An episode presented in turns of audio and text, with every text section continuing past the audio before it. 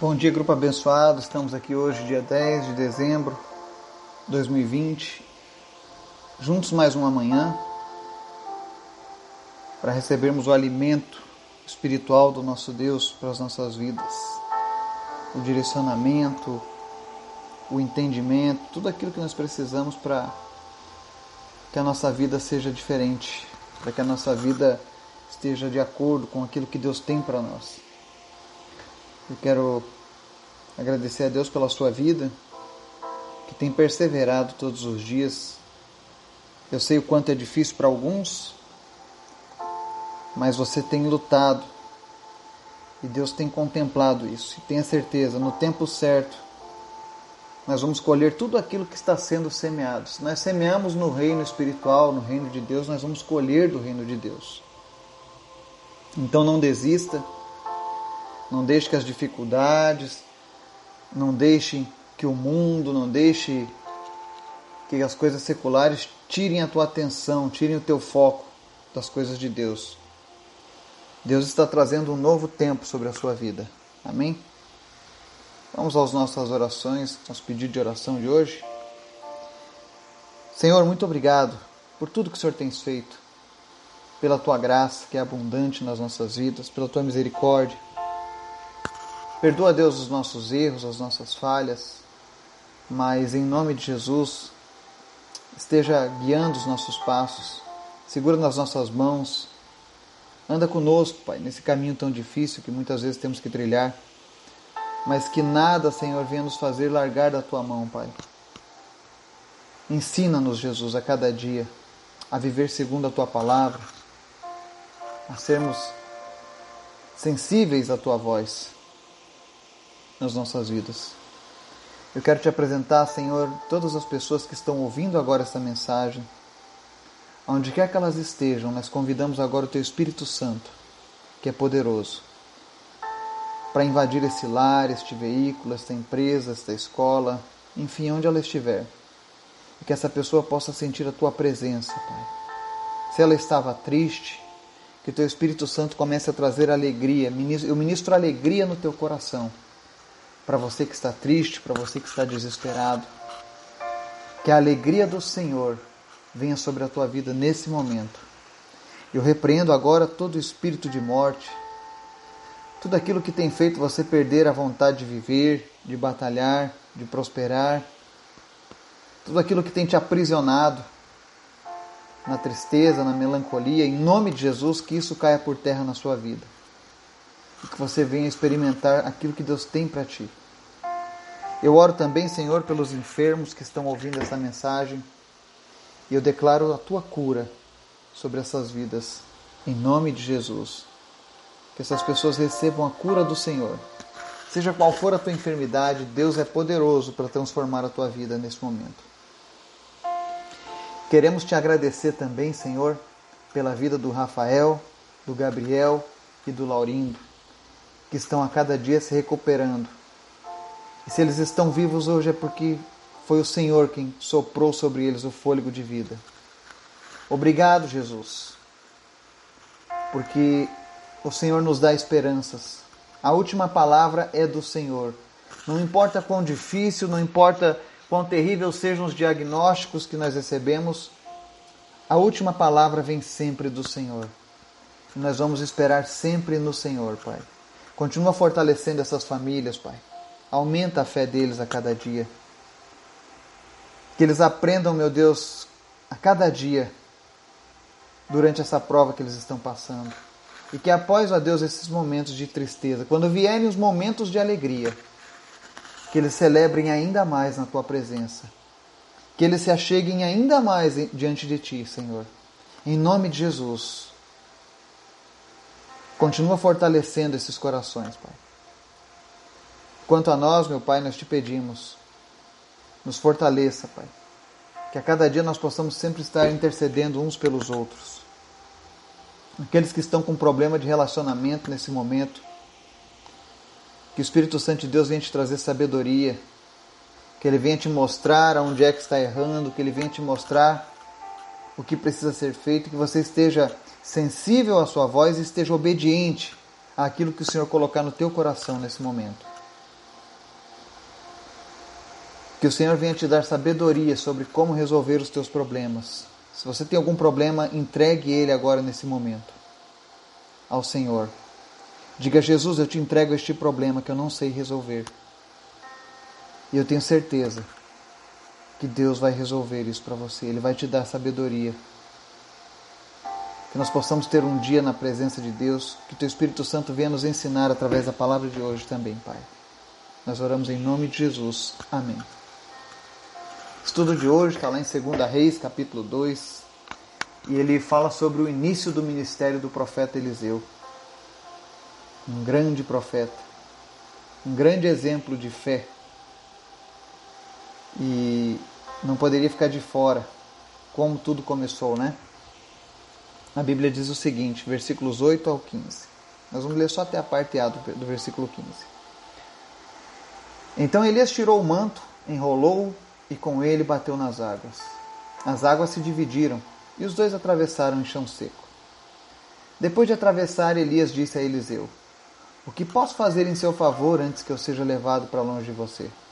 Respondeu Eliseu: Faze de mim o principal herdeiro de teu espírito profético. Disse Elias: Seu pedido é difícil, mas se você me vir quando eu for separado de você, terá o que pediu, do contrário, não será atendido. De repente, enquanto caminhavam e conversavam, apareceu um carro de fogo puxado por cavalos de fogo que os separou. E Elias foi levado aos céus num redemoinho. Quando viu isso, Eliseu gritou: Meu pai, meu pai, tu eras como os carros de guerra e os cavaleiros de Israel. E quando já não podia mais vê-lo, Eliseu pegou as próprias vestes e as rasgou ao meio. Depois pegou o manto de Elias, que tinha caído, e voltou para a margem do Jordão. Então bateu nas águas do rio com o manto e perguntou: Onde está agora o Senhor, o Deus de Elias? Tendo batido nas águas, eles se dividiram e ele atravessou. Quando os discípulos dos profetas, vindos de Jericó, viram isso, disseram: O espírito profético de Elias repousa sobre Eliseu. Amém e amém. Eliseu, um grande profeta, e estava ao lado de um dos maiores profetas de Israel, que era Elias. E sabendo que Elias seria levado aos céus, arrebatado, ele faz um pedido para Elias. E Elias fala: O que, que você quer? E ele: Olha, eu quero ser o herdeiro do teu espírito profético. Anteriormente ele diz: Olha, eu quero uma porção dobrada do teu espírito. Ou seja, eu quero fazer ainda mais nessa mesma unção, nesse mesmo poder que você tem andado. E o profeta Elias ele diz: Olha, tudo bem, se você me vir quando eu for levado, você vai ter o que eu pedi, o que você pediu. E a Bíblia relata que quando eles estavam andando e conversando, vem um carro de fogo, puxa eles e leva. Se fosse nos nossos dias, muito provavelmente as pessoas diriam que, que Elias estava sendo abduzido por alienígenas. Imagine a visão de, carro, de um carro de fogo puxado por cavalos de fogo. A gente não sabe o que se passou na mente do profeta Eliseu. Mas a Bíblia relata que foi algo sobrenatural, foi algo do próprio Deus. Não foram alienígenas, mas foi Deus cumprindo algo que ele havia dito. Então ele foi levado como num redemoinho. E a Bíblia relata que Eliseu precisava ver aquilo ali para que ele recebesse o ministério. Por que isso? Porque muitas vezes Deus dá uma palavra para nós de vitória, de, de oportunidades, mas Jesus falava muito sobre isso no seu ministério, sobre sermos vigilantes o tempo todo, sobre vigiar, sobre estar atentos. Inclusive, ele diz: Olha, fiquem atentos na vinda do filho do homem, porque virá como um ladrão. Olha a parábola das noivas, né? Que elas deveriam ficar atentas, vigilantes, aguardando a chegada do noivo. Da mesma maneira, de uma maneira profética, Elias diz para Eliseu: Olha, fique atento, fique vigilante. Então nós precisamos ser vigilantes com os sinais, com as coisas que Deus tem feito nas nossas vidas, para que quando chega a oportunidade a gente possa aproveitá-la. É por isso que Deus fala a todo momento: seja vigilante, vigie, esteja atento, esteja em sintonia comigo, com minha palavra. É assim que Deus fala. E Eliseu, como ia receber um ministério, ele precisava estar atento aos sinais de Deus. E quando ele viu aquele sinal da carruagem levando, ele não pensou duas vezes. E aí a gente começa a ver a diferença do ministério de Eliseu para o ministério de Elias. Quando ela subiu, desapareceu o profeta, ele exclamou em alta voz, relatando tudo que ele estava vendo. Elias não disse o que ele deveria fazer, mas ele, ele falou: Eu vou falar em alta. Meu pai, meu pai, tu eras como os carros de guerras e os cavaleiros de Israel. Foi apenas isso que ele disse. Mas foi o suficiente. Às vezes a gente fala sobre a questão de testificar, de testemunharmos.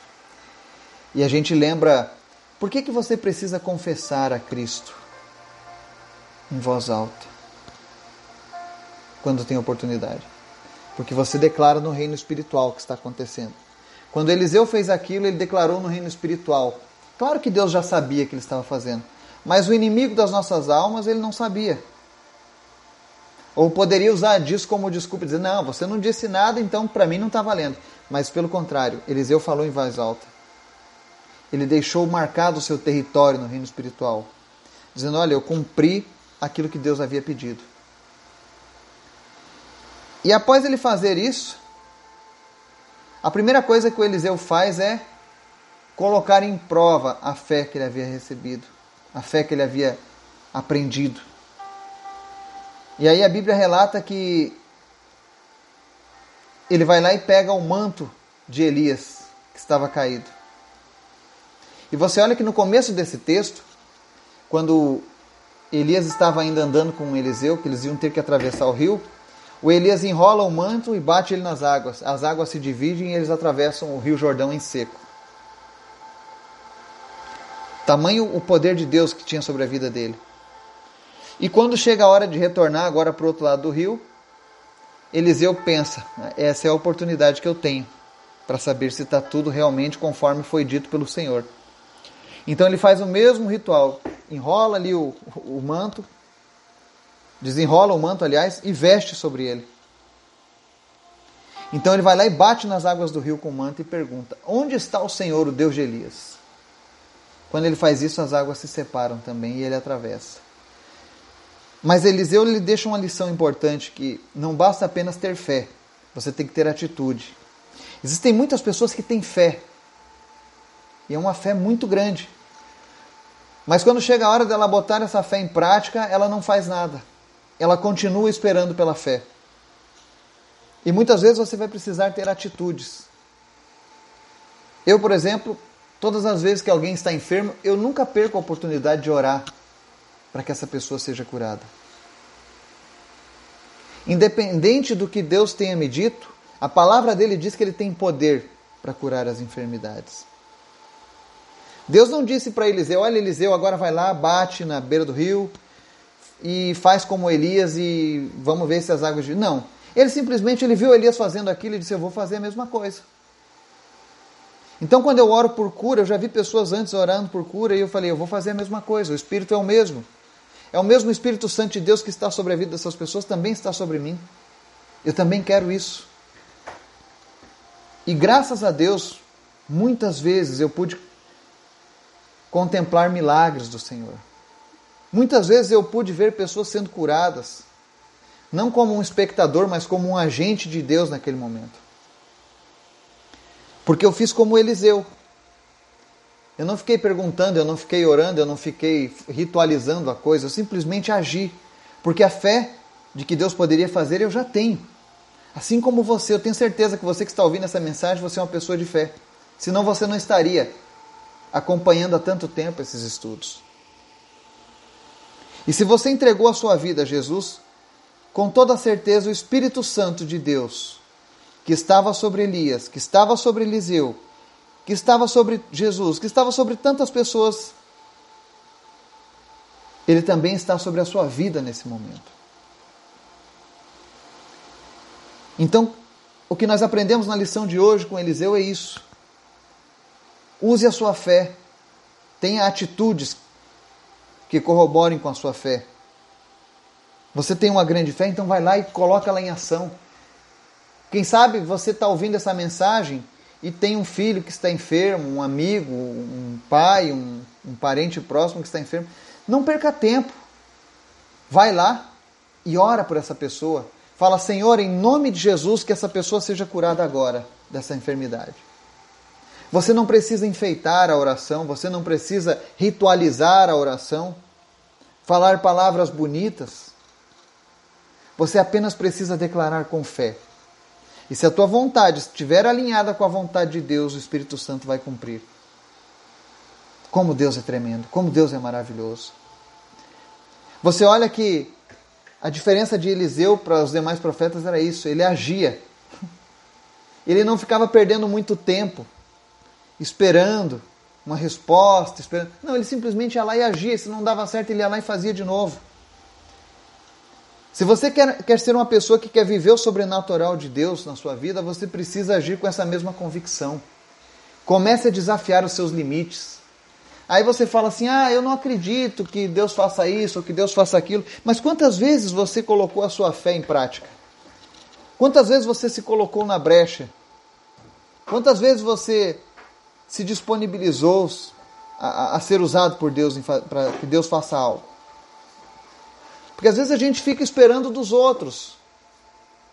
E eu sempre digo: se você está esperando ser curado por causa do Eduardo, você nunca vai ser curado.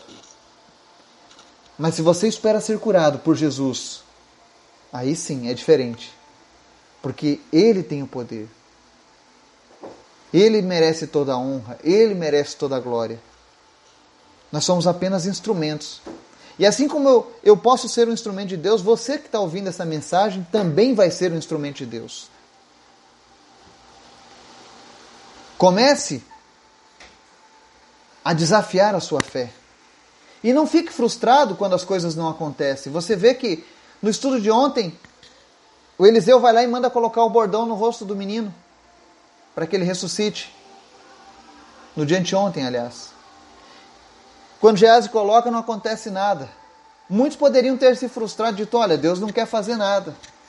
Mas não, o profeta foi e se deitou em cima, e andava, e se deitava de novo. Ele insistiu, ele perseverou. O problema nosso é que muitas vezes, quando a gente vai usar a nossa fé, a gente age apenas uma vez, não aconteceu nada, a gente vai lá e desiste. Só desista quando Deus falar para você desistir. Se Deus não te falar para desistir, não pare. Não retroceda, não recue. Está orando pela recuperação de um familiar? Ah, mas eu não estou vendo grandes avanços. Não desista, não recue, continue orando, continue intercedendo. Coloque a sua fé em ação. A fé agrada a Deus. A fé nos aproxima de Deus. Então continue lutando, continue desafiando a sua fé. Não existe nada que nós não possamos alcançar pela fé. A fé traz a realidade aquilo que ainda não existe. Aquilo que só existe na nossa mente. Aquilo que só existe no, na, nas mãos do Senhor vem à existência quando nós colocamos em prática pela fé. E Eliseu tinha isso no seu ministério. Ele não perguntava, ele ia lá e agia. Esse é o maior exemplo que ele deixa da, da sua fé. E no final você vê assim: os discípulos do, quando os discípulos dos profetas de Jericó viram isso, disseram: O espírito profético de Elias repousa sobre Eliseu. Ou seja, eles viram que o mesmo Espírito Santo de Deus que, que habitava na vida de Elias estava agora usando Eli, Eliseu. Não foi o Elias que reencarnou em Eliseu, tá? Porque o Elias não morreu, ele foi levado em vida. Mas o mesmo Espírito Santo de Deus, ou seja, a mesma virtude de Deus que acompanhava aquele ministério, aquele chamado, estava agora repousando sobre Eliseu. E hoje ela pode repousar sobre a sua vida e sobre a minha vida também. Basta tão somente que as nossas vidas estejam guardadas por Jesus. Basta tão somente que as nossas vidas pertençam a Jesus totalmente. E se você ainda não entregou a sua vida para Jesus, eu quero te convidar hoje a entregar a tua vida a Jesus. não a uma religião, mas a Jesus, aquele que deu a vida e aquele que nos deu a oportunidade de redenção. Aceite a redenção de Jesus na cruz do Calvário. Se você nunca fez isso na sua vida, faça isso hoje. Às vezes você é uma pessoa de fé e você fala assim, mas as coisas não acontecem. É porque o Espírito Santo ainda não repousa sobre você. E a Bíblia garante que todos aqueles que aceitarem Jesus como seu Senhor e Salvador, o Espírito Santo virá e habitará dentro dessas pessoas. E a partir desse momento ele começa a te ajudar na sua caminhada. Sabe aquela coisa que nós temos dificuldade? Sabe aquele vício que a gente não consegue vencer? Sabe aquela mania de mentir? Sabe aquela fraqueza por mulheres ou por homens ou por relacionamentos? Todas essas coisas o Espírito Santo consegue fortalecer a tua vida e te fazer vencer. Porque ele quer te trazer um status de santificação. Então, entregue a sua vida a Jesus. Tenha a sua vida transformada por Deus. Permita ao Espírito Santo habitar em ti e você vai ter essa mesma unção que estava sobre Elias e sobre Eliseu. E aí você vai transformar o mundo, colocando a tua fé em ação. Deus quer que a gente viva um evangelho não de palavras, não de literatura, mas de experiências. Tenha experiências sobrenaturais com Deus. Às vezes as pessoas querem experiência sobrenatural e elas vão buscar a feitiçaria, a magia e tantas outras coisas, mas não buscam primeiro a Deus. Por acaso Deus não pode fazer milagres? Por acaso Deus não faz ressuscitar o morto?